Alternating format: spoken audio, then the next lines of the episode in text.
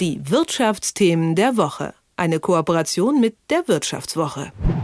Aufgrund der weltpolitischen Lage kann es in diesem Winter zu Szenarien kommen, bei denen wir wahrscheinlich alle gedacht haben, dass sie im Jahr 2022 längst der Vergangenheit angehören sollten.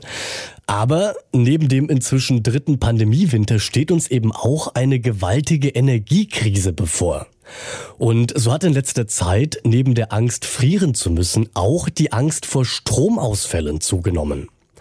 Im schlimmsten Fall sogar vor einem Blackout, also einem Totalausfall. Aber wie realistisch ist denn so ein Szenario? Das weiß Thomas Kuhn von der Wirtschaftswoche. Schönen guten Morgen. Schönen guten Morgen. Thomas, seit ich mich erinnern kann, haben wir nie so richtig Angst vor Stromausfällen gehabt. Warum kommt es denn jetzt gerade dazu?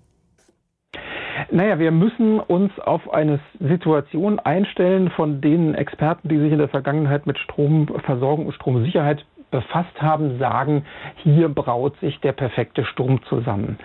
Wir äh, alle haben das mitbekommen, haben eine Unterversorgung mit Gas. Gas ist ein wichtiger Energieträger, nicht nur für die Chemieindustrie und für viele andere, sondern eben als Brennstoff in Gaskraftwerken. Die sind Teil eines komplexen Energieversorgungsmixes aus vielfältigen Kraftwerken, zu denen auch noch die Kohle gehört, auch zu denen gerade noch ein bisschen Atom gehört, zu denen ganz viel erneuerbare Energien gehören, aber eben auch Gaskraftwerke.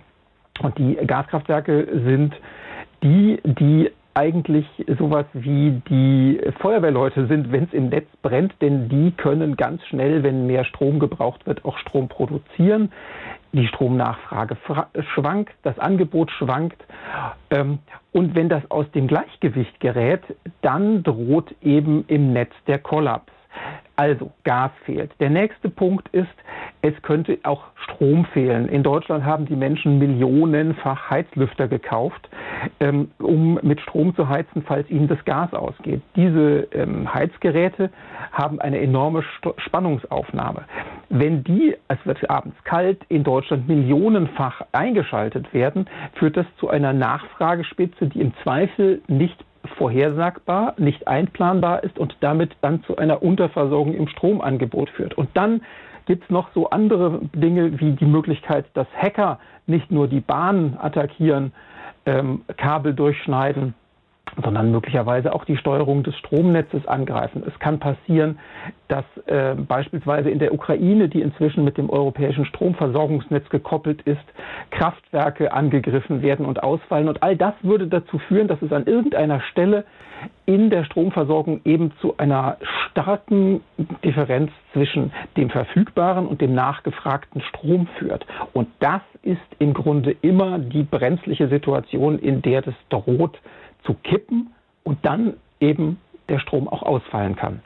Also wir merken, wir haben da gerade einen ganzen Cocktail an Faktoren, die alle eher negativ sind und die möglicherweise einen Stromausfall bedingen könnten.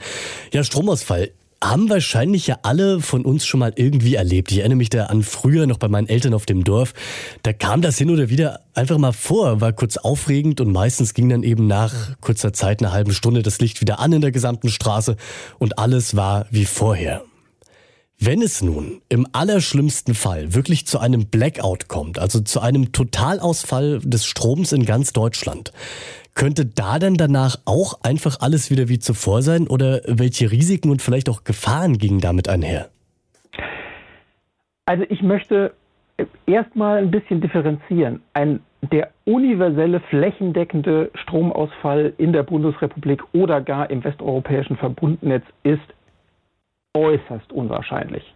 Was durchaus realistisch ist, ist, dass es zu regionalen Stromabschaltungen kommen kann. Was du gefragt hast, gilt dafür genauso. Ich wollte nur mal sagen, wir sollten nicht, damit, nicht davon ausgehen, dass wirklich äh, uns die totale Finsternis droht. Aber was passiert? Viele Dinge. Strom ist die Basis für nahezu alles, was in unserem Alltag passiert. Die Türen der Supermärkte öffnen sich nicht mehr. Die Pumpen der Tankstellen pumpen nicht mehr. Die Rollos der elektrischen Fensterläden äh, öffnen sich nicht mehr. In Krankenhäusern, die aus gutem Grund Notstrom versorgt sind, würden ohne diese Stromversorgung die Sauerstoffsysteme ausfallen.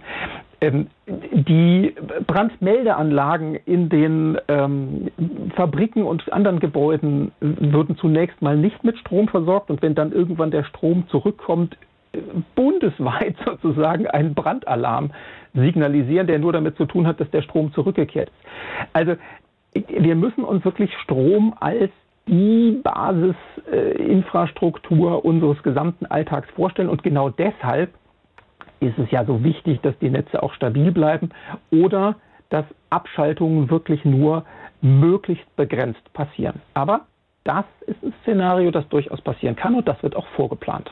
Also beruhigenderweise können wir schon mal sagen, die Gefahr des Blackouts, den ich ja gerade schon so dystopisch erwähnt habe, die ist relativ gering. Es kann eher zu sogenannten Brownouts kommen, die wir im Idealfall natürlich auch verhindern wollen würden. Deswegen zum Abschluss nochmal die Frage, was kann denn aktuell noch gemacht werden, damit wir möglichst genügend Strom haben und uns über all diese Szenarien gar keine Gedanken machen müssen? Das ist eine, eine leicht gestellte und umso schwerer zu beantwortende Frage. Individuell kann jeder natürlich versuchen, selber schon mal so wenig Strom zu verbrauchen, wie, äh, oder eigentlich noch allgemeiner gesagt, jeder versuchen, so wenig Energie zu verbrauchen, wie es nur geht.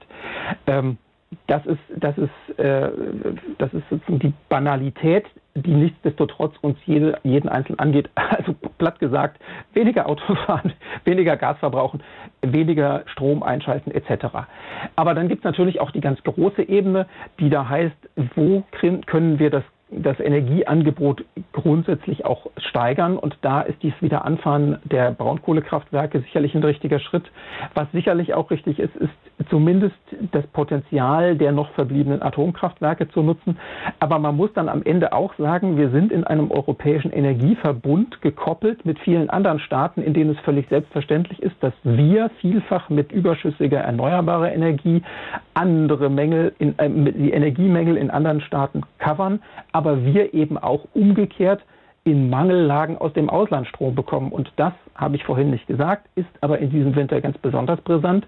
Denn gerade unser Nachbarland Frankreich, das ganz, ganz massiv auf Atomstrom setzt, hat in diesem Jahr so viel Probleme wie nie zuvor mit seinen Atomkraftwerken. Im Sommer fehlte das Wasser, um sie zu kühlen. Und derzeit ist immer noch ein, ein großer Teil der Anlagen wegen äh, Störungen außer Betrieb. Und die sind üblicherweise die, die uns auch in den vergangenen Jahren bei Mangellagen immer aus der Patsche geholfen haben. Die fehlen zurzeit aber auch. Insofern, ähm, wir können was tun, wir hängen aber leider fast schon auf Gedeih und Verderb auch an der Verfügbarkeit des Stroms von unseren Nachbarn. Und das ist in den vergangenen Jahren grundsätzlich schon so gewesen und in diesem Jahr halt ganz besonders brisant. Das sind die Einschätzungen von Thomas Kuhn von der Wirtschaftswoche und die dazugehörige Recherche, über die wir jetzt hier gerade gesprochen haben, die findet ihr ab heute in der neuen Wirtschaftswoche. Soweit, Thomas. Ich danke dir für das Gespräch. Danke ebenfalls. Mach's gut. Die Wirtschaftsthemen der Woche. Eine Kooperation mit der Wirtschaftswoche.